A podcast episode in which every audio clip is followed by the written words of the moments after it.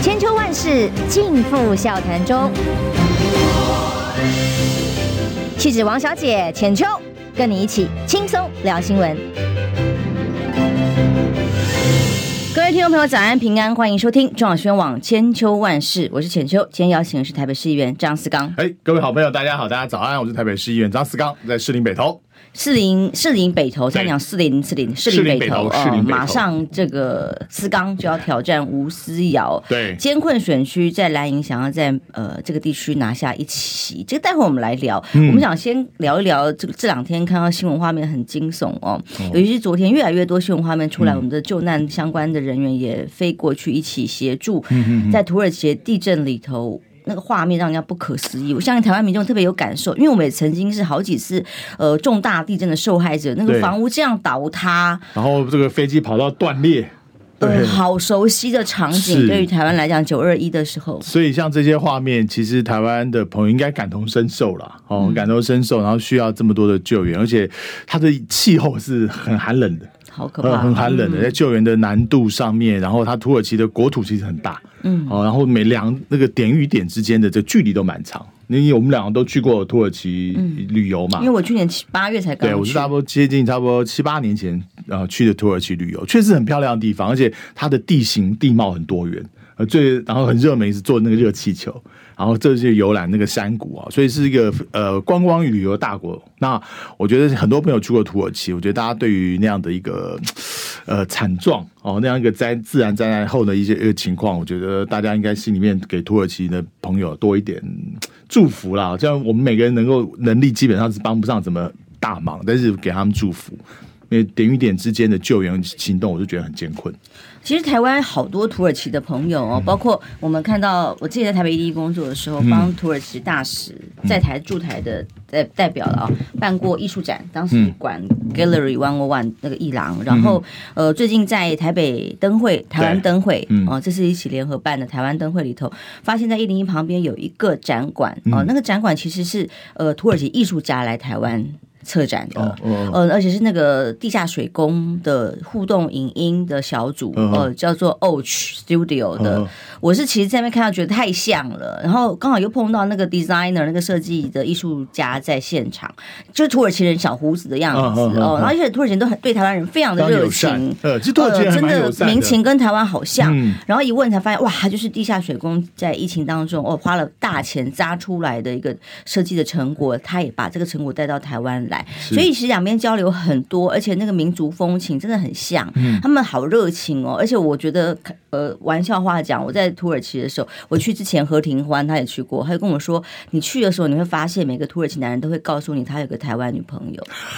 然后我去还真的，呃，可能不至于是女朋友，但每个都有说个台湾朋友，因为好像两边的友谊跟互动很多，而且那个民情就一样很热情啊，很好客，很好客，而且对人土耳其一般民众对对外地人对。就不是陌生人，其实都没有什么心理上的界限，很快招呼你。现在喜欢哈拉，跟台湾人很像，喜欢聊两句，买东西都要聊两句，然后才开始走在路上都要跟我聊好几句，才开始推销你他的商品。所以这是一个很，算是感觉是一个算比较乐观、比较开开朗的一个民族性啊。所以我们大家一起为他们祈福哦，即使基督徒已经为他们祷告。那当然有一些呃外交部提供的捐捐款啦，各种这个各种的管道，让大家一起。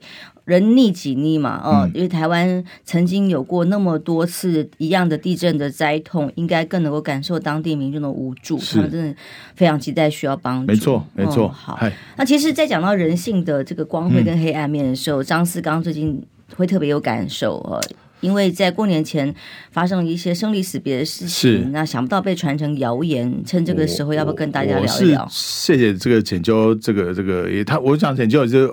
后来也是知道这个事情了。嗯、那基本上，我太太在选举期间哦，因为因病哦，就就离世了。去年十二月啊，对，去年呃十一月离开的，离开我们的哦，就是因为我太太生前她的性格比较个性，不喜欢麻烦别人哦，所以她就特别交代我们，就不要办公祭啊，不要办公祭，然后也不要发訃文，就是有家祭的这个。方式呢，来跟大家做一个告别啦。所以，呃，我我我现在不太愿意讲，就是说我心里还是很痛，就是我觉得很难过，因为呃，毕竟我跟他相识这个结婚这么长一段时间哦，然后我也跟这个疾病就是奋斗。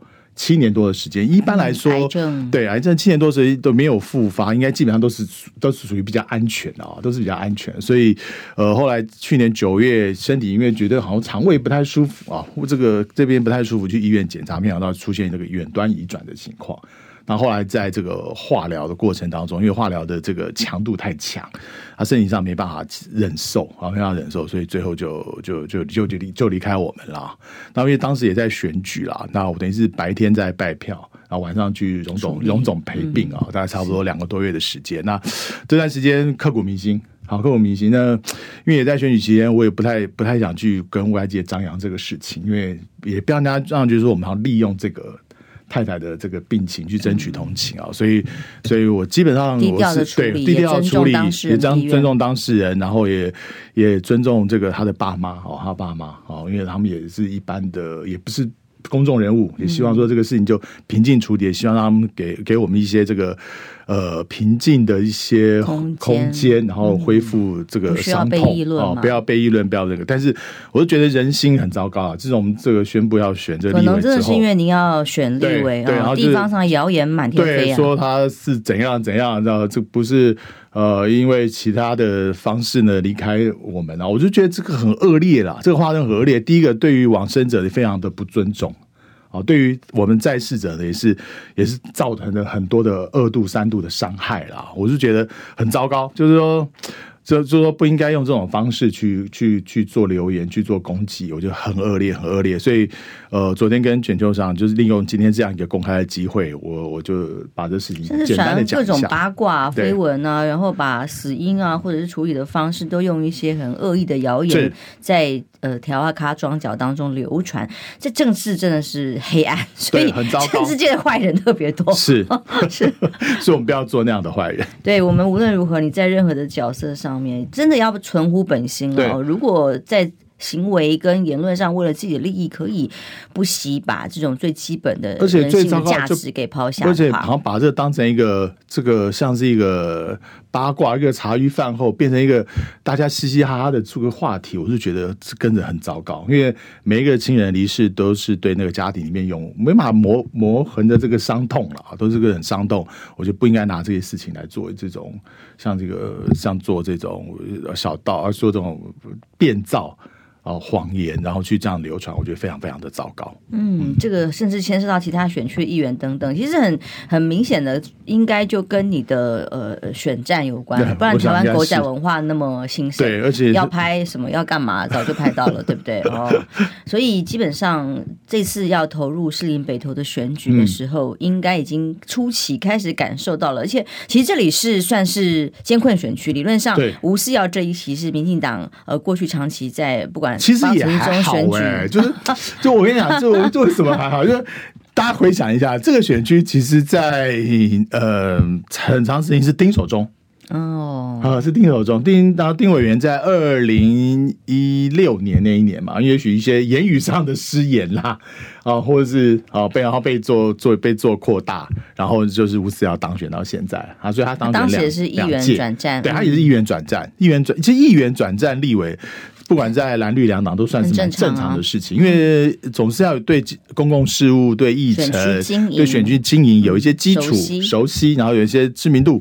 你才有可能转战嘛，否则的话就丢丢一个素人下来选立委也是蛮辛苦的，也是蛮辛苦的。所以其实议员转战在台湾其实算是正常的事情啦，啊，那正常的事情。像民进党不管是吴思瑶，或者上一次的那许淑华，不是也是在立委的呃议员的任上挑战立委嘛？嗯，好，高嘉瑜也是啊，嗯，有议员转战立委啊，这个都是很都是一个很好的例子。那你这个议员转战立委成功，其实空下来的空间可以让。其他后面的。新生新新人有这个更大的空间的参与政治啊，因为因为对于市议员这个角色来说，是新人参与政治一个很好的敲门砖垫脚石啊啊，把这做得好，我觉得往上的几率就很高。如果当然要配合当时的社会气氛跟政治大环境啊，嗯嗯，所以挑战士林北投天母哦，这是总算不是挑战党内的前辈嘛，挑战民进党的吴思瑶，对，应该这个单问题单纯一点，对，单纯。刚因为我过去一个礼拜就是。就是呃，包括什么党内世代交替的问题啦，大家都就讨论的很热烈啦。但是我觉得你仔细看，这个有有两个情境。第一个情境是说，党内有现任的立委，比如说像台北市的费鸿泰啦、赖世宝啦，然后然后呃蓝营的这个现任的要去挑战啊，去是议员去挑战现任者，这就比较复杂。啊，这个比较复杂，因为牵涉到这个世代的问题，选选区的怎么样去做一个规划啊，甚至牵涉到不分区是否要联动啊，这比较复杂。那比如说像我这个选区已经有绿营的绿营的这个呃绿营的立委，比如说像我这边的吴思瑶啊，港湖的高嘉瑜，你觉得吴思瑶好打吗？你刚刚的意思是说他也没那么难打？我觉得五五坡啦。你说最近得票率来看，其实在五五坡。像这一次，你看啊，过去像丁守中选市长哦那一次，然后再往前一次就是呃林胜文那两次，我们在士林北投的市长得票都输，但这次扳回来，好，这次把它转回来了。然后这个议员议员呢，因为呃我们这边很多无党籍议员，我们这无党籍议员蛮多，是一个很特别的特色。台北市无党籍议员都在我们士林北投选区，但是无党籍议员一般来说比较偏蓝。然后我们还有新党的议员。也在我们这啊，民众党立员、议员、候选人在我们这也特别多。当时还提名特别多，对，还提名人在我们这个选区，所以我们这个选区其实蓝绿加起来大概我认为五五坡啦。所以我觉得这一席是激战区。然后我们这一席如果赢的话，那台北市整个的这个选情呢，基本上就是很乐观的。嗯，所以请大家这个多关注力量在我们这个激战区。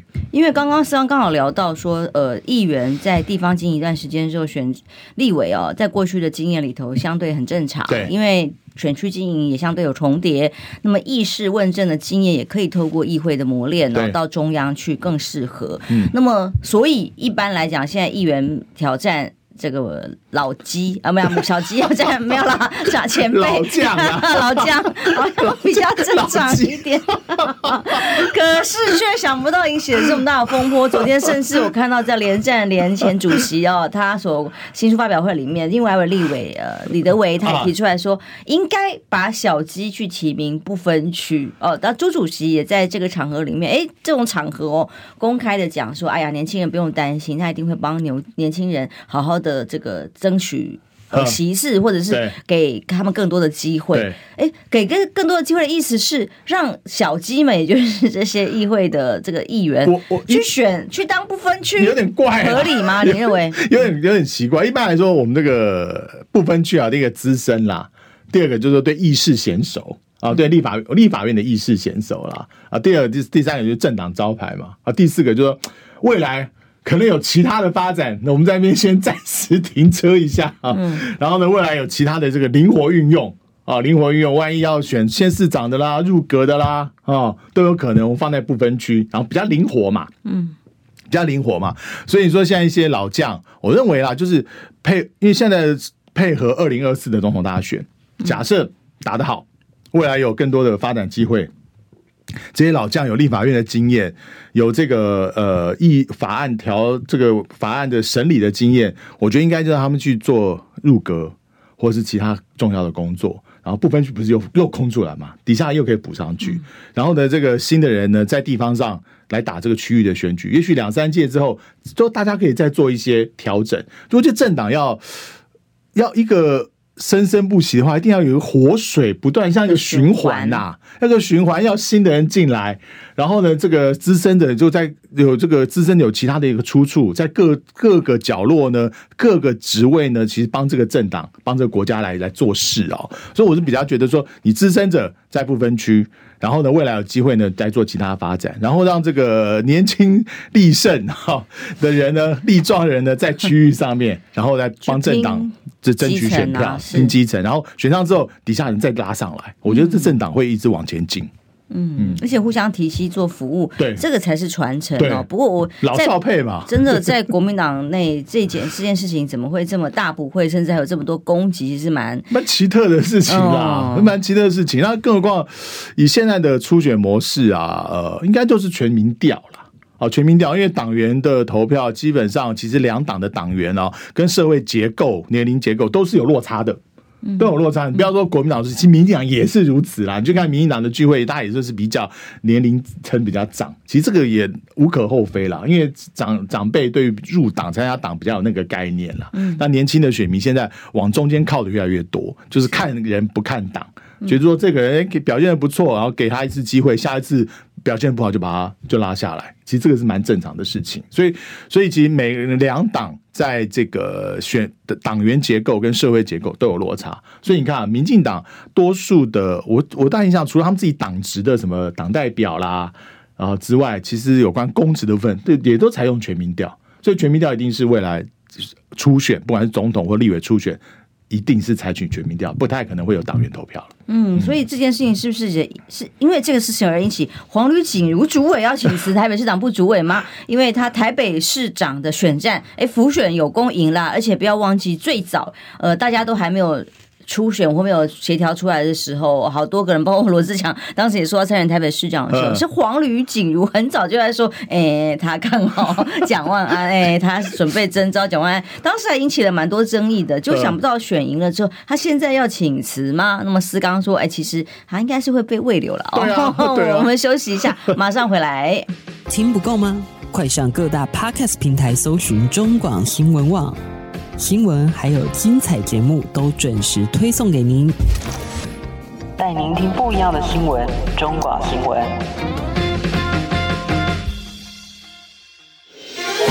千秋万世尽付笑谈中。气质王小姐浅秋，跟你一起轻松聊新闻。到八点二十三分，欢迎回来中广宣网千秋万世，我是浅秋。今天邀请的是台北市议员张思刚。嘿，大家早安，台北大家好。哎，你还想讲讲台北市立委吗？对，那哎，刚好黄旅的这个例子啊，我们跟黄旅接触很久，就从二零一七年到现在，哦哇，就几年的时间了，五六年了。我小时候。在没有啦，开玩笑，小时候讲太夸张了。哦、呃，当时在台北市政府的时候，他就是民政局长，民政局长了，但好像做八年了。是是是、呃，所以算是在台北市的各个地方啊，就是里长也好，或是一些社区的一些情况，他大概都有一个概括了，都有一个轮廓，而且对地方的人脉也很熟了。那我这边特别要讲啊，其实黄吕是一个很 enjoy 成就感的人。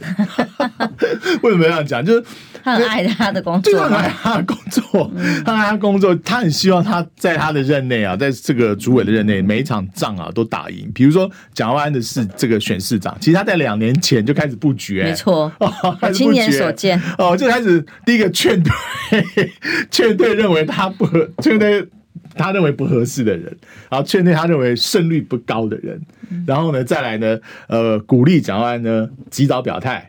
哦，甚至在地方的组织上面帮他筹建这个呃地方的基层组织的这样的一个竞选团队，哦，所以他着力很深，然后包括在这个议员选举的部分也是，也是啊。哦然后找新人出来选啊，真的是很尽责，在国民党各党各县市里面，而且少数没错，而且最重要是因为现在党 没有什么钱，地方的那个人事费用都要党部的主委去去筹，他很多自己筹措的来对，很多他自己把房子卖了去给党工去发党工薪水，哎，所以这样的主委打着灯笼去哪找？所以我是觉得啦，今年的选举立委总统在台北市都很重要，我就觉得黄吕主委就是再辛苦一点，再忍辱负重一点啊，在过然过程当中很多的。有的时候在沟通的过程中不是那么愉快，但是我相信，呃，以他的这种呃追求成就感，好愿意扛重责的这种责任感的精神哦，我是希我是觉得黄旅很有机会被慰留成功。他真的想请辞，原因你认为是什么呢？累了，真的累了。哦真的，那个这个党部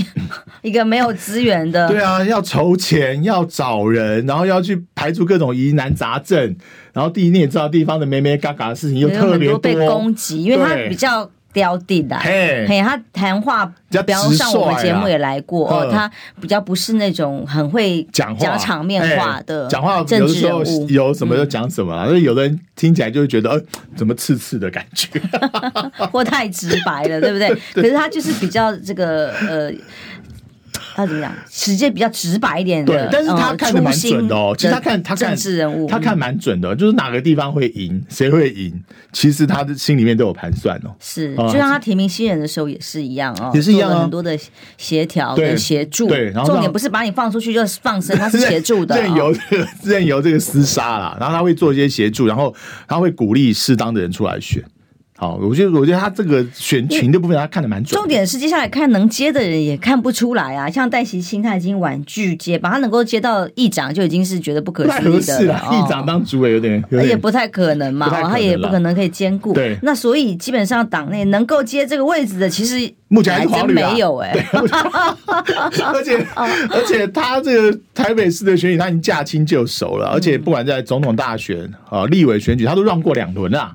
嗯，上一次也是他嘛，是呃，二零年的时候也是他嘛，他已经让过一次了，等于是让过两轮。不是因为跟朱主席之间的磨合嘛，哈，还好啦。我觉得朱主席对于这个地方党部的事情，基本上都放手让主委去做了，嗯，啊，因为也不太需要说每件事情都都都去党中央去插手嘛，所以我觉得他跟朱的磨合，我觉得不成不成问题。你看他从一一七年接党主席到现在，你看几个党主席啦。是，他最早其实是郝市长任内的开始呃，对啊，接手这一块，但是他真的很神奇，他也建议说，希望干脆这个所谓的本来呃，现在最有可能十号罗志强强哥就要宣布嘛，哦，他到底是不是要参选大安区？是，那么十之八九吧，大家看起来啊，可是他却建议他去 参选艰困选区，而且就是你的选区，你不是已经要选立委了吗？他叫他去选你的选区，那很艰困，那不是你有意愿已经要出来了，结果他又叫罗志强。去选一个他们有意愿的地区，到底是为什么？其实不需要。其实强哥回，就是假设强哥是回大安区，我觉得也很合适啦，因为他从那边选选议员出来，大安文山选议员出来的嘛。那以现在大安区来说，也没有蓝营现任者。如果蓝营现任者又复杂程度又高了，又可能像费鸿泰或这样子的情况啊，那个选举情况，那没有现任者嘛。其他的有意的表态者，包括钟沛君，我看昨天也表态了。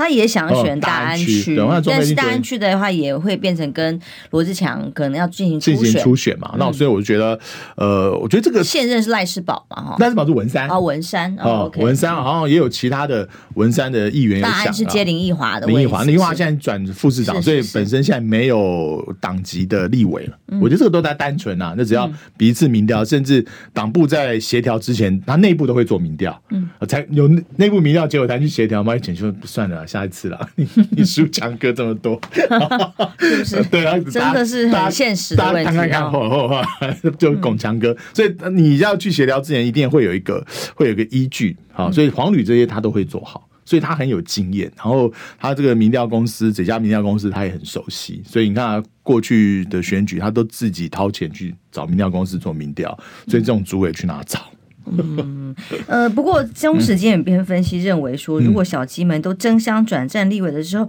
这样子对国民党不见得是好事啊，还会绊倒蒋万安，因为国民党的小鸡通通到中央去了，会减少席次。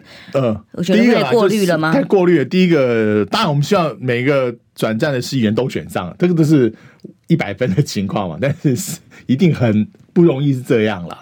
那一呃，接下来如果说假设转战的话。嗯，国民党目前在台北市来说还是第一，其次还是第一，还是稳定的领先呐啊，啊，稳定的领先。然后，然后其实台北市的情况跟立法院不一样。平常立法院为什么要做个多数少数之间这个壁垒很分明？因为你要常常投票表决，然后输了就拜拜。但在在议会的情况，表决的情况很少很少。因为我们过去来说，只有那个什么呃，就是。老人年金的部分啊，有这个表决的情况。那时候国民党跟民进党还是同一个阵线，同一个态度啊，所以你知道到这个全全会议席啊，这个大会表决的情况真的很少很少。那在一般的这个委员会里面，以国民党目前占优势的情况之下，大概也可以在各委员会里面来主导议事的进行啊，而且。多数的讨论或议案，其实大多是市政民生议题，不会有什么高度政治，然后壁垒分明，然后然后你这也你 A 我绝对是 B，而且各党之间也不要那不会那么势不两立哦。像以前本来立法院也是可以互相有一些共识跟交流，现在是政党竞争不是朋友就是敌人，对政党竞争太扭曲了，其实减少了合作空间。其实台北市的多数的市政大概是合作协调代替对抗。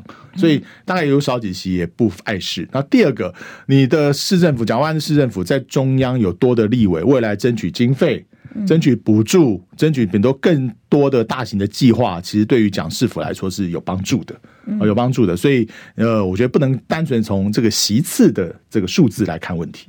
嗯，而且说不定席次到时候再补嘛，或者是再，但下次就有新人进来，对，新人就有、嗯、就新人进来哦，嗯，呃，所以以。小鸡的立场，我要讲老鸡，大家又被 被骂，但真的就是前辈们哦。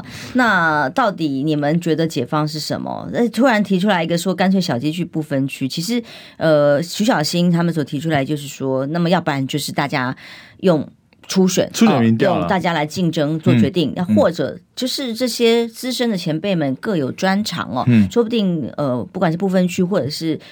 国民党拿回执政权之后，可以到更多更适合他们的各种对领域去发挥。而且我相信啊，一个人在一个一个阶段，不同阶段，我觉得反而让他的直癌或者他的。才能可以发挥，更发挥的更淋漓尽致。只是说，因为要执政之后才能拿回来黑魔保障嘛，哦，所以要努力啊，所以要努力排除万难啊！执政要打赢总统大选哪么容易啊？所以，纵使是现在国民党看起来手风比较顺啊，我只能说手风比较顺啊，但是呢，真的还是要努力，不能够就是说觉得哇，就靠这个手风顺，讨厌民进党就打下去，你还是要争取别人对你正向的认同。嗯，而且除非就是说党中央先私下协调好，有一点基本的承诺跟保证哦，让这几位资深的立委呃确认自己到时候可以在不分区里面获得保障名额的提名，否则的话，当然你一边你又放这个要他去不分区，一边又要办初选的话，那对他们就很不利，所以他们就会觉得这个是要玩死我们嘛。党中央就要这个事情，他是要有个态度啦。第一个态度是你决定不分区的。你有什么阵容？你的黄金阵容怎么排？嗯，其实现在就要有想法，不能拖到今年呃八九月以后你才有概念。你就要有想法，这未来部分区是不是这个其他的一些疏洪道，或者未来呢可能有其他的这个职位可以转进哦。所以你现在对于部分区就要有要有想法。第二个，你对地方的选举你摆出的战队的队形，你也要有想法。如果说你在地方选举大部分都是青壮代为。这个作为这个呃领先，然后作为一个主战者啊挂牌，那大家会觉得哎，国民党气象一新，不管在各地的选战都是中青代为主，大家会觉得国民党真的完成了这个二点零的转型，嗯，哦，这是一个队形的问题。我觉得队形的问题就是党中央要思考。如果说这队形思考好，我事实上就可以跟这些资深者就先起沟通了，好，像你沟通是否就转战不分区？哦，然后呢，这个把他甚至把他不要不要排到什么十四名、十五名，让人家觉得心里面不太安稳。至少是说，像龙介先当然被排在吴敦义后面嘛？对啊，对，不太安稳，不就就排名前面，就稍微前面一点，让人家有安心啊。更何况现在目前很多的这些资深立委，其实在意识上，然后在形象上也是很好的啊。所以目前为止，你们这些想要有意为党出来站哦，因为你的选区更是相相对艰困或激烈选区嘛，那站的其实是绿营的立委啊。是啊，那所以现在目前党中央给你们的态度跟说法，已经有一定的这个可接受度。黄礼就鼓励我们了，哦，黄礼他私底下就是有鼓鼓励啊，特别是在这种艰困的所谓的艰困选区，就是绿营立委的选区里面，黄礼事实上是是鼓励的。啊，鼓励来来去做曝光、挑战，挑战，然后表态，然后让他这个心里面的对于这个台北市这一盘棋呢，心里面有先有一个盘算，先给盘点一下各区有什么样的人马。但打到其他同党同志的部分呢，他就他就 他也觉得备受委屈啊。哦，像昨天的他在接有台接受维汉的访问嘛，嗯、是那有的人就就就认为说，哎，你好像感觉在言语上比较偏向。谁谁谁。谁谁谁对，所以是主委不好做啦，一句话就可能会被扩大解释或扩大扩大的去做联想，对，还有直白，他讲话不太修饰的，真的，有时候我都很惊讶，哦，你居然这样说，对 对，不然会把民调结果在不经意之中就讲出来，就公布出来，真的是很有趣，很有趣，很有趣，所以所以这样的一个主委啦，就是虽虽然有时候大家对于他的一些呃想法，哦，有时候大家会一些。争执，我看过很多的一些人跟他争执啊，当面也是会跟他吵架啊，怎样怎样，但是后来也都就觉得，哎，算了，他的眼光还算准的。哦，嗯，党主席的想法，现在大家有，你说党主席对立委选举的想法，对，比方说，我是没有他说喊话年轻人，因为他做对我是好好的安排，但怎么安排？我是没有找朱主席谈的，我知道有的人私底下去。沟通过，沟通过，我知道有的人去沟通过，那基本上主席都站在比较鼓励的立场了。哦，然后鼓励立场，你看，我们看啊，就是呃，朱的朱在二零一六年的不分区，其实他排谈蛮算蛮漂亮啊。那时候像王玉敏啦，对不对？嗯，然后成功成功的，因为他是从弱势公益团体社福这一块、呃、王玉敏实际上是呃呃前一届就在了。哦，他是呃一六年是第二届，但是那时候柯志恩呐，嗯哦柯志恩呐，然后表现的很好，还有许玉仁啊，在这个科技界出来，只是后来徐艺仁有点可惜，就没有找到一个很好的选区让他发挥了。所以那时候你在二零一六年，虽然国民党总统大选输了，但是在不分区这部分的外面的评价还不还是不错的啊，是不错。所以我觉得朱呃还是要开始着手一下你这个队形的问题，因为总统的总统的方式，你说虽然大家现在集中在总统的讨论，但是。坦白讲，总统大概就不出那两三个人嘛，嗯，还 不出那两三个人，单纯的，嗯，啊，不是 A 就是 B 嘛，不太可能有 C 出来了啦，不不是 A 就是 B，看大家怎么协调嘛，只是协调嘛，花点协调功夫，而且这个协调呢，恐怕也不是说一次就能成功的，倒不如花点心思。现在这一段时间，好，总统选热初选的还没这么热的时候，先来思考一下你在立委的队形，你的战队要怎么摆。我觉得这个是比较实际的考量，然后也安这些在未来在第一线呃打仗的这些战将的这个心理。嗯，可是在这个时间点，呃，当然过去上一次夏立言到大陆去访问的时间点的时候，刚好在很多军事演习的时候，嗯，党内很多年轻的这个民意代表就有意见啦。嗯，嗯，那这一次他去的时候，其实是刚好又碰到中美一颗气球对抗的时候。嗯，呃，我自己。刚刚认为是没有什么好怕，这是最好的时机，把话讲清楚才是最重要的论述。那你们这次的看法呢？我看这次夏立言去，好像这个反弹声量小很多。但是民进党这边的围剿当然很大嘛，很必然有什么好怕的？对，就是，但是你看啊，力度也比上次裴洛西少。嗯，那我们看以前这个绿台哦，哇哇三餐骂，晚上还加个宵夜重播。就、是这一次显然那个力道大概我觉得降低很多了，少很多。一来就是大家发现你夏立言上一次去也没有什么出卖主权啊。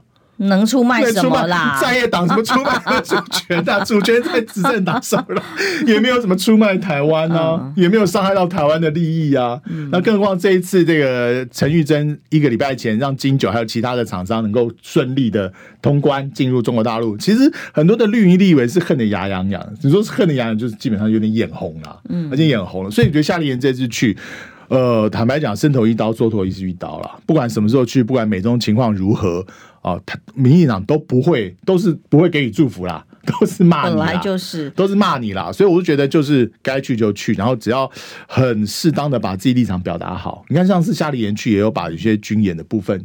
也是也是讲说，大家台湾民众对这个反感哦，所以我相信以他上一次的表现，他对这一次，我觉得大家不必呃太多的这种批评。我觉得在旁边冷静的观察，要看看中国大陆的官方，像宋涛啦这些怎么回应，我觉得这比较重要。那我要提示这个有个他这团里面有个特别的人，叫做赵春山，是啊，赵春山老师，嗯、他现在是这个呃国安局啊外围的一个基金会亚太和平基金会的顾问。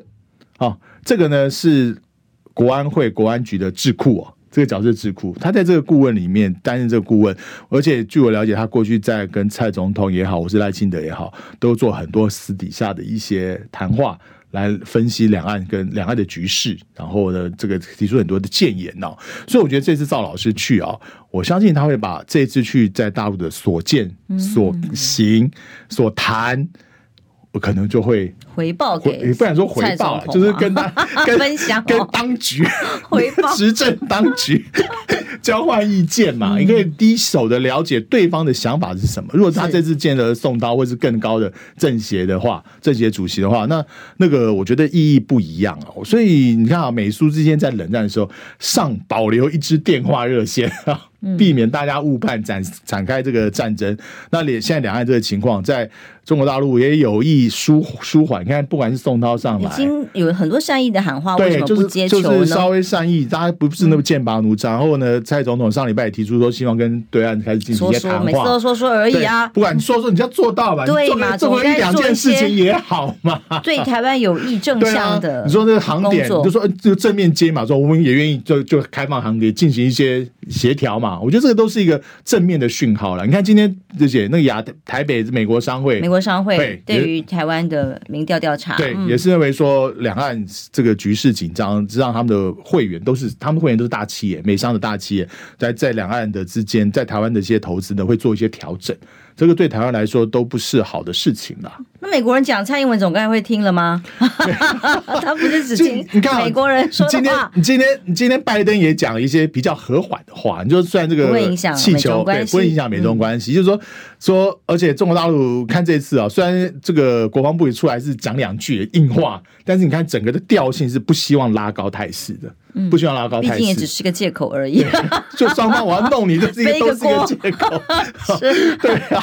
所以你看，这个这个外交部一直说，哎呀，看要怎么要看大家的定力啊，要看是美中双方的定力啊，这个是不是要协调这个事情？所以我觉得这个是一个短暂的风波啊，短暂风。我觉得美中还是会回到他的沟通管道，虽然不会很平和啦，一定继续的对抗，继续的这个竞争，但是它是最起码有个对话。那台湾在这种美中既对话又竞争局势里面，我们自己的这个夹缝是什么？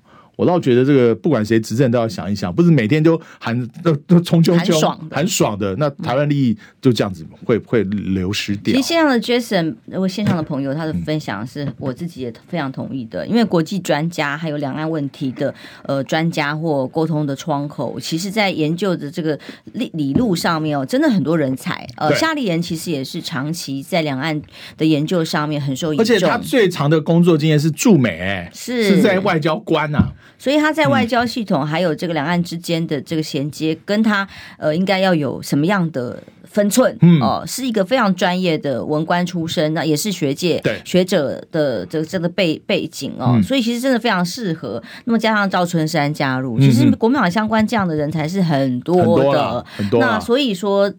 要善用，拿出论述来，其实这个才是重要的关键哦。诶，刚刚有陈小燕抖内我们，他说：“请问初选除了全民调之外，可以考虑百分之二十或三十的党员投票吗？民众党都可以党员线上投票，为什么国民党不行的？要考虑、嗯、考虑国民的民党民员的感受啊？”他他是那个小燕对不对？对，小燕说他是选这个党代表跟党主席嘛。其实国民党也是要党党内的职位一定都是党员投票哦，党内的职位，但是如果是。立立委呢？立委，你看这个初选的话，像我知道，因为因为民主党现在只选过议员嘛，哦、他的议员提名也是他私底下去做民调的。也是全民调的，嗯，也是全民调，也不是党员投票，对，因为不，民众党的党员结构跟社会的结构恐怕也是会有落差了，嗯，也是会有落差，所以每个每个政党都一样，党职一定是党员投票，公职大概就是全民调，嗯，把党职跟公职分开来也蛮有道理的哦。我们先休息一下，马上回来。你知道吗？不花一毛钱，听广告就能支持中广新闻。当然，也别忘了订阅我们的 YouTube 频道，开启小铃铛，同时也要按赞分享，让中广新闻带给你不一样的新闻。千秋万世尽付笑谈中，气质王小姐浅秋，跟你一起轻松聊新闻。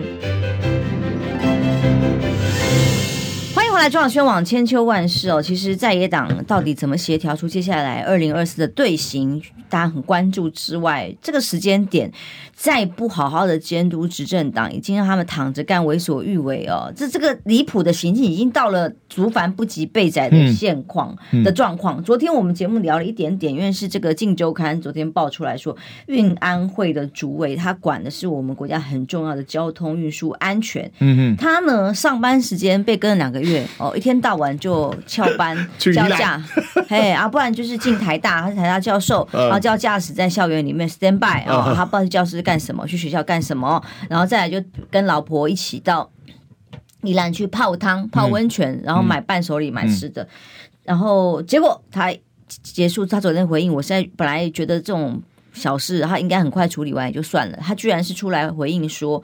没有，他喊冤，他不是去泡温泉，他是去买伴手礼，特别上班时间开着公务车，哦，在公务车载他，不是开公务车，公务车载他到宜兰去买伴手礼给同仁，要慰劳同仁的。那么当然，到底新内阁怎么处理，他也说，哦，我们三天内调查结果出来再来处理。嗯嗯，我觉得这个运安会主任很扯啊，就爆发这个事情，其实就一句，呃，不好意思，这个使用错误，跟大家抱歉，然后该付的邮费该怎样算的，检查照算，这个事情就结束了。你怎么去想说自己去宜兰这么做这个做那个？还说我他的阿伟跟林志坚的这个方法一模一样。对啊，什么太太去修车，所以坐公务车去把车牵回来，那莫名其妙嘛。第一个啦，就是你去宜兰，如果是公务就算了，好，他说他也。这个硬凹什么宜宜兰什么开会这个那个的，那你开完会直接回来就买什么伴手礼，嗯，呃，然后伴手礼呢，现在线上网络上不就可以买？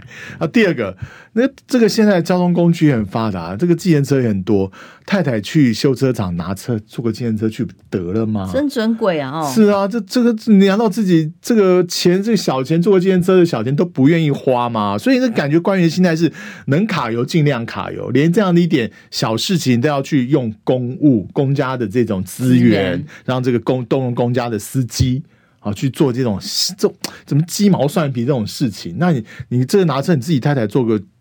车计程车去难道做不到吗？被抓包之后还在硬凹，就讲一些更可更可笑的话了。然后行政院院长的处理这种事还需要调查三天吗？啊，半天就知道了。马上一问清楚，啊，你有派车单啊？有没有？对做个判断就好了，还要再调查三天？调查什么？三天是柯南还要请来还是这样？对啊，这个所以现在这都是有点利用这个时间拖过去了，让这个事情就被被不被被讨论，大家就忘记了。但是你像这种事情。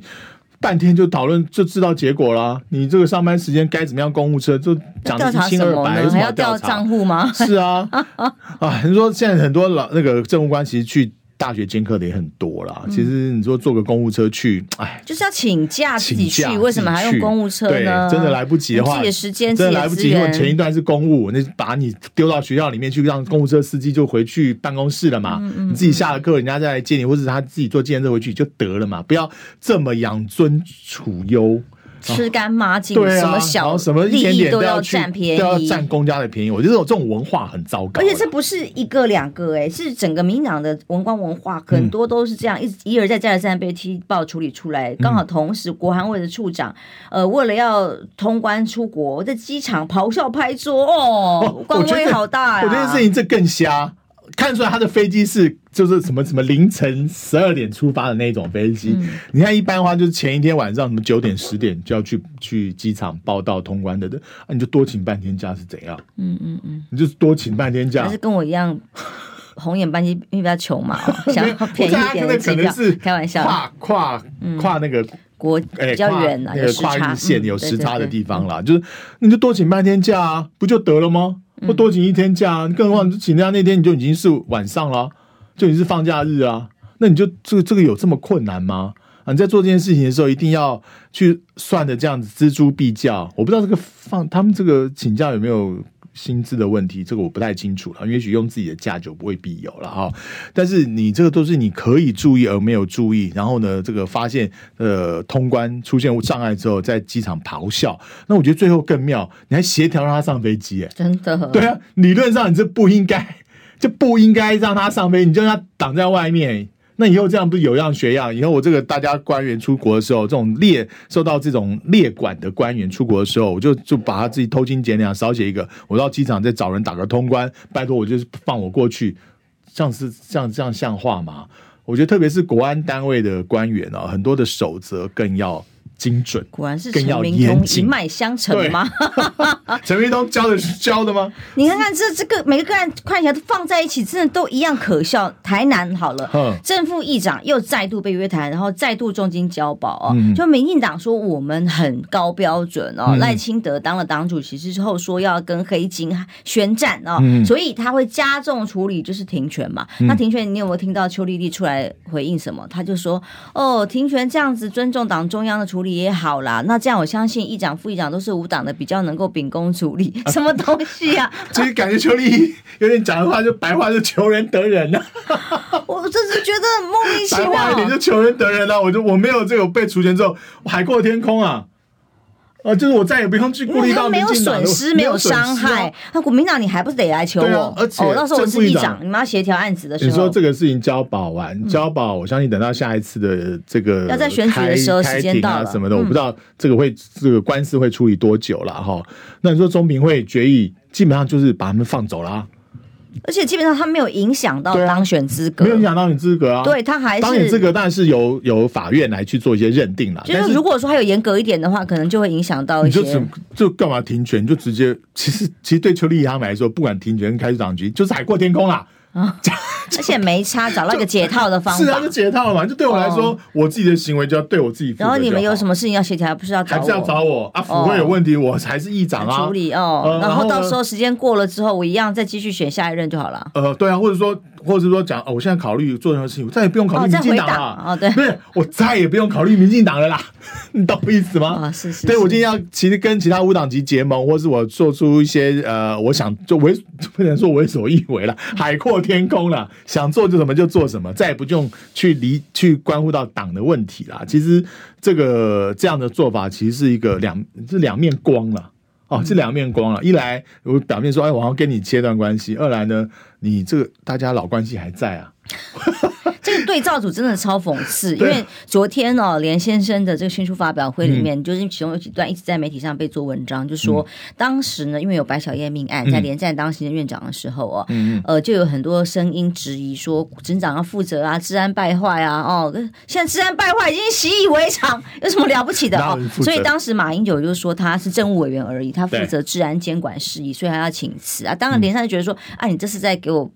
这个难看嘛？哦，那那逼我干嘛嘛？哈，可是就是在马英九任内更是如此，只要稍微吃个稀饭，什么下台啊？对对，就下班了啊，就下台，哎呀，就下班回家啦，下台，对啊，那稍微被传一个什么事情啊啊，就你就回家了。对，然后还有什么调查？在公园散步，调查三天，叫他八天，小孩都生了，还是升官？即刻。下台，然后马师傅时代有一个人做瑜伽，一个局长做瑜伽，中午时间做瑜伽也是下台，根本不用调查，就是报报纸揭露之后，下午就不就丢官了。这个我觉得是过于不及，都已经很离谱。就是他如果是自己中午休息时间，为什么不能去？对对。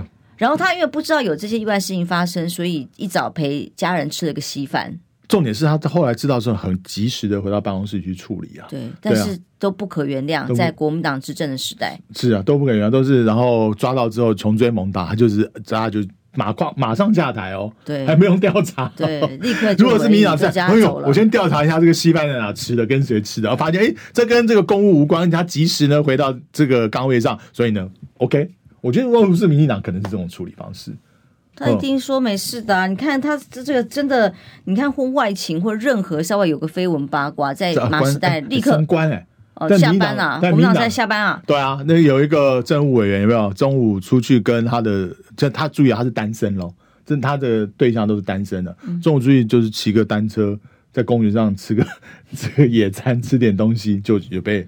把关了，在地方政府也像台中台中市政府，嗯，一些我们老朋友 不也是 立刻辞职走人？对啊，这不是国民党的执政，不管从中央到地方，对这一类的个人的这个操守啦、传闻，这我真的觉得这这都排不到操守的问题，就是一些就是私底私生活的一些传闻呐，哦，或者一些这个事情都很严格的标准啊。我说实话，嘛，实在会让让人家觉得让文官寒心哦，是因为他没有真的力挺自己。人不管这个社会舆论的呃严重追杀有没有合理，嗯、或者是只是呃过度的隐身哦、嗯。呃，他也就先在乎整个社会的观感哦。嗯。呃呃，有一点不一样的声音，就把他砍了，就把他砍了。不管这位文官或政务官他是多么的专业，或是曾经为我们的公务贡献多少，是，所以才会后面有这么多跟他共事过的同事都，呃，寒有点心寒，怨怨言，对，有点心寒、哦。那可是现在不是哦，哇，现在蔡总统然后他们团队全力的护航，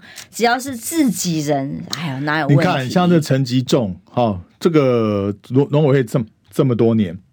蛋价又在高升，飙涨。我家的超市买不到蛋，到现在还是只剩一两盒，我赶快抢一盒。飙涨，然后这个问题始终这样重复发生，对，没有解决之道，没有源头，没有策略，还竟然还在安然其位，对，动都没动啊。嗯，那我就觉得这个民进党对于官员的标准实在太宽松了，真的太宽松。所以明年选举啦，就是呃，我们先不要讲什么两岸的统独问题啦、核战问题啦。